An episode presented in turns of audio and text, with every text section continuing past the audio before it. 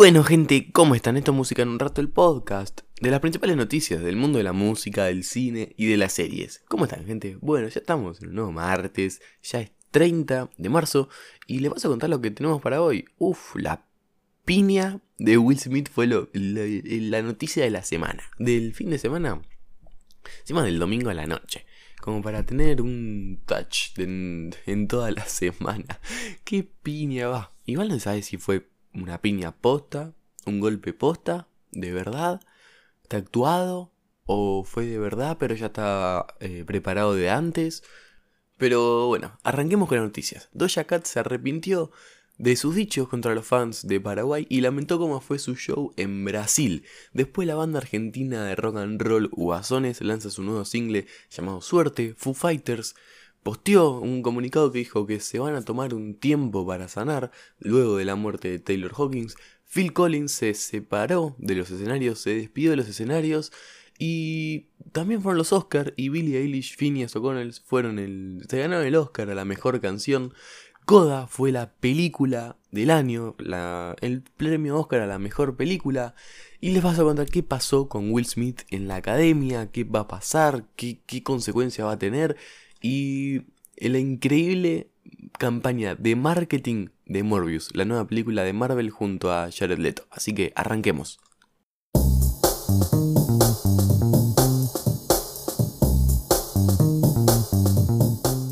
Bueno, arranquemos por la polémica con Doja Cat.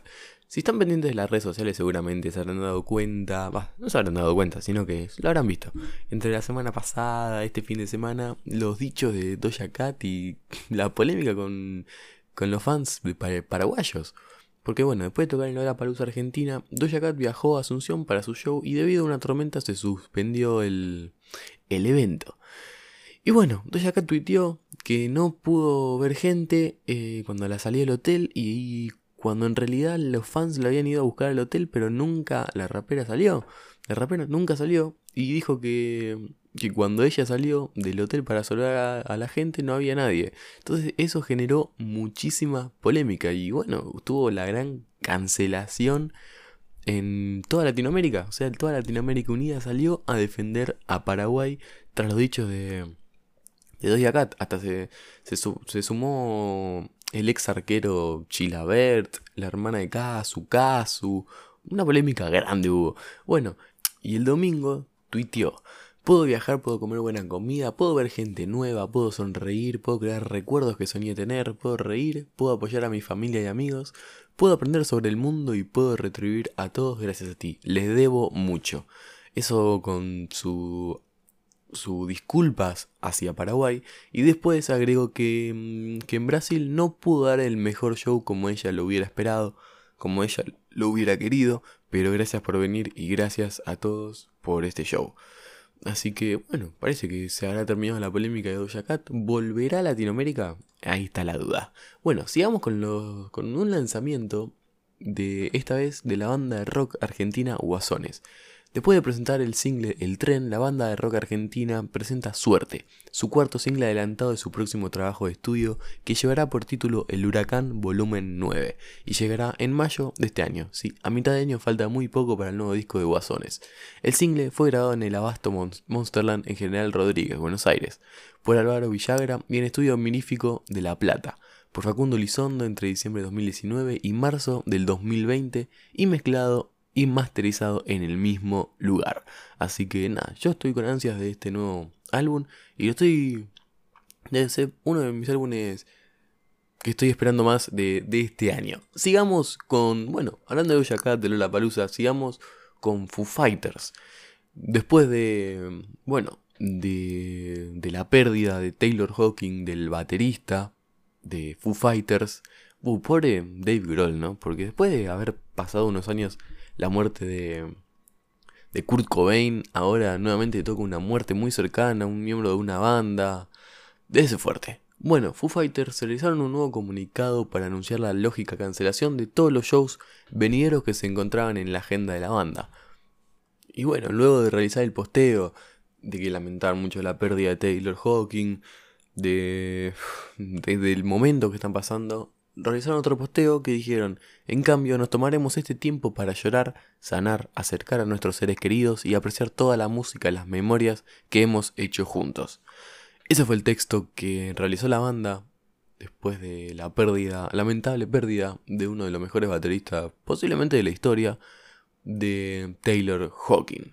Bueno, sigamos con Phil Collins, con otro también baterista. Hay un solo de batería que si quieren búsquenlo, que terrible. Está con otro batero, no me acuerdo el nombre, pero es impresionante lo que toca Phil Collins. Se despidió de los escenarios.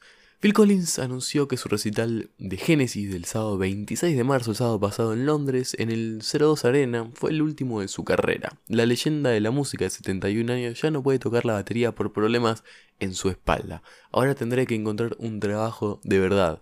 Eso lo bromeó con sus fans mientras daba el show. Genesis, que es el trío que completa el teclista Tony Banks y el guitarrista y bajista Mike Rutherford, había anunciado la reunión por la gira de Last Dominion Tour, tras 14 años de ausencia de los directos, pero bueno, el año pasado tuvieron que suspender varias fechas debido al COVID y las restricciones que había. Durante la gira, varios fanáticos, varios periodistas afirmaron que Phil Collins aparecía débil, fatigado, que siempre estaba sentado, y tenía un bastón para caminar. O sea que no, la salud no, no estaba yendo del todo bien. Los ensayos son práctica y mi salud cambia las cosas. Hacerlo yo sentado cambia bastante las cosas. Eso, eso último es lo que aseguró Phil Collins.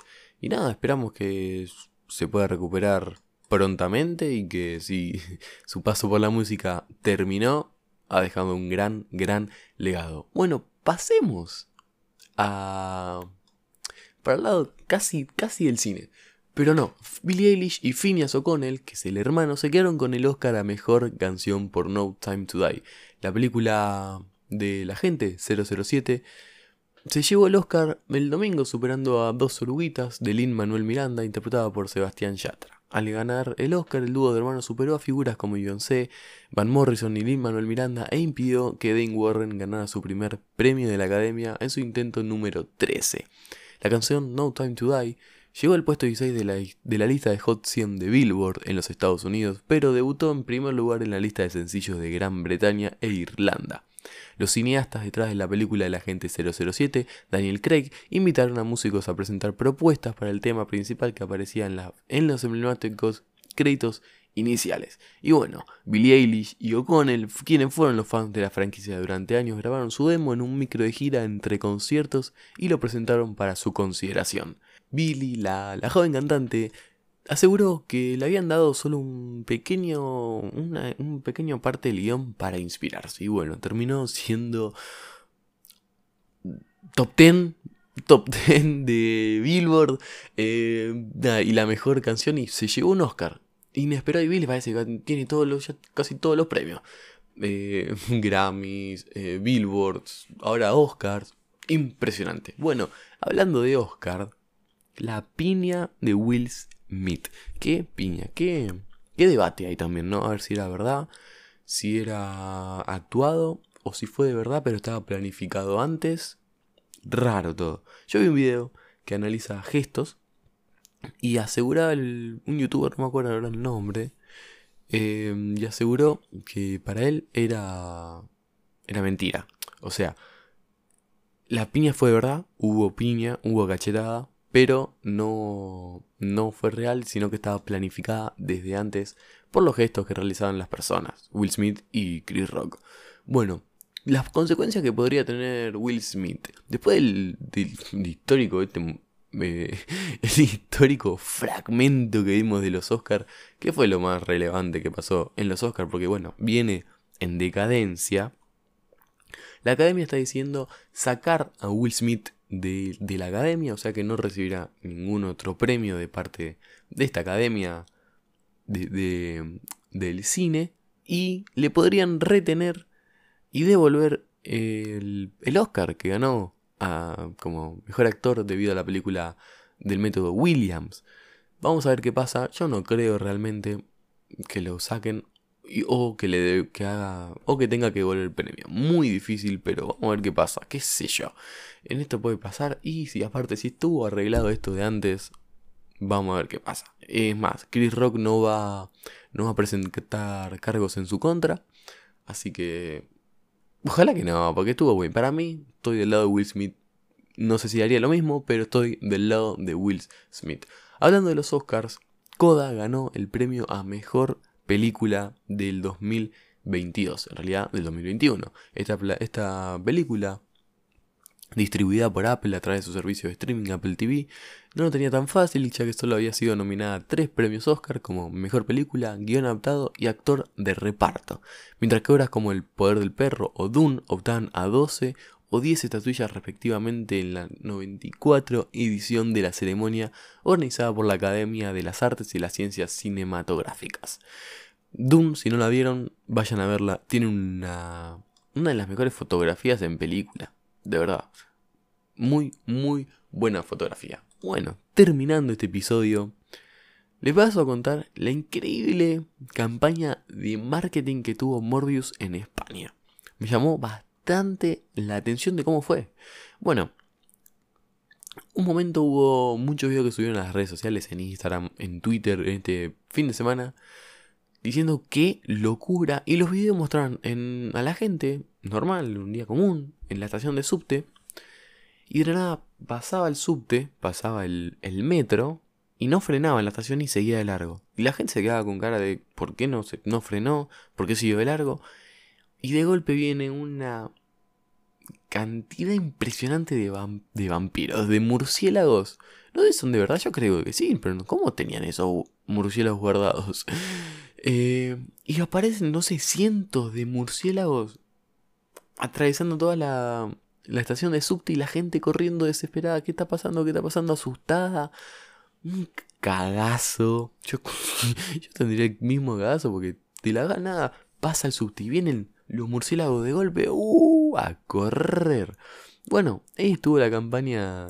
Nadie, nadie dijo nada, sino que después tuvieron que salir a aclarar que era una campaña de de Morbius, de esta nueva película de Marvel interpretada por Jared Leto, que tiene bastante expectativa por ser una nueva película de terror, entre paréntesis, mezclado con la acción. Así que nada, los videos están buenísimos, si quieren vayan a verlos. Y este, este jueves se va a estrenar, se va a estar estrenando la película Morbius. Ese fue un dato, un dato de color. Pero nada, me, sorprendió bastante la campaña de marketing. Así que, no, bueno, esto fue música un rato. Espero que les haya gustado. Muchas gracias por haber llegado hasta acá. Síganos en Instagram, así se van enterando cuándo salen los episodios, qué salen, qué se está hablando en los episodios. Y yo soy Juan y Reboiras. También síganme en mis redes sociales, que ahí estoy comentando cuándo salen. Muchas gracias y nos estamos escuchando este viernes. Chao.